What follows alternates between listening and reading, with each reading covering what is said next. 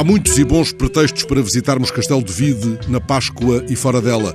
Um bom pretexto é, por certo, a visita à oficina Museu Mestre Carolino, onde se guarda a memória dos trabalhos dos últimos artífices do ferro na Rua Nova.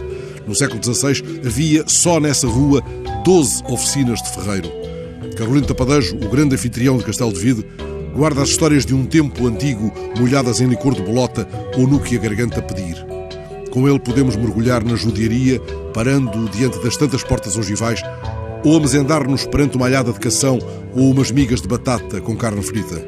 E há as casas, aquela onde Dom Dinis firmou contrato para o casamento com Isabel de Aragão, ou aquela outra onde morou o Mouzinho da Silveira, que era de Castelo de Vide.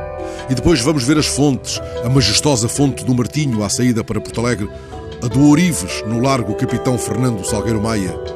O capitão que há 45 anos Antes de fazer a estrada, liderando a coluna militar libertadora rumo a Lisboa, disse aos homens sob o seu comando, perfilados na parada da Escola Prática de Cavalaria de Santarém, ainda o dia longe de clarear: Quem quiser vir comigo, vamos para Lisboa e acabamos com isto. Quem for voluntário, sai e forma. Quem não quiser sair, fica aqui. Esse homem também era de Castelo de Vide. Manuel Alegre dirige-se-lhe num poema: Ficaste na pureza inicial do gesto que se liberta e se desprende Havia em ti o símbolo e o sinal, havia em ti o herói que não se rende. Outros jogaram o jogo viciado, para ti nem poder nem sua regra. Conquistador do sonho inconquistado, havia em ti o herói que não se integra. Por isso ficarás como quem vem dar outro rosto ao rosto da cidade. Diz-se o teu nome e sais de Santarém trazendo a espada e a flor da liberdade.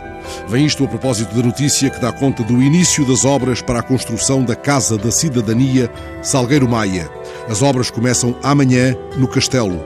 É outra maneira de descermos a avenida ou de irmos à fonte.